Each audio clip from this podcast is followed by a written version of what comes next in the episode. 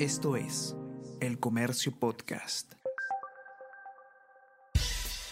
Buenos días, mi nombre es Soine Díaz, periodista del Comercio, y estas son las cinco noticias más importantes de hoy. Viernes 3 de febrero se rechaza dictamen que condicionaba adelanto de comicios a constituyente. No prosperó proyecto de Perú Libre que planteaba elecciones en julio y consultas sobre asamblea constituyente. Hubo 75 votos en contra y 48 a favor. Durante el debate se señaló que iniciativa era inconstitucional e inviable. Hoy empieza evaluación de propuesta del Ejecutivo para que comicios sean en octubre.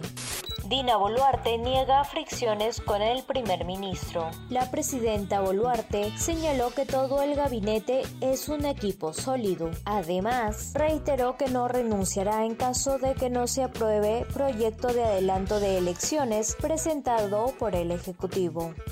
Parlamento buscará impedir la postulación de terroristas que cumplieron pena. Según especialistas, pese a la sentencia del TC, Congreso puede plantear reforma a la Carta Magna para establecer prohibición.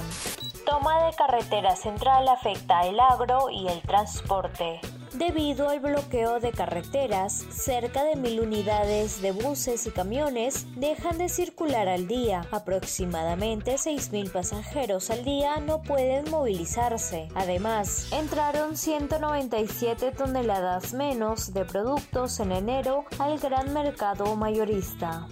Bukele inaugura megacárcel para 40.000 pandilleros en El Salvador. El presidente de El Salvador, Nayib Bukele, anunció el martes la inauguración del Centro de Confinamiento del Terrorismo, una megacárcel que fue construida en tiempo récord durante el régimen de excepción que está vigente en el país desde marzo del 2022. Esto es El Comercio Podcast.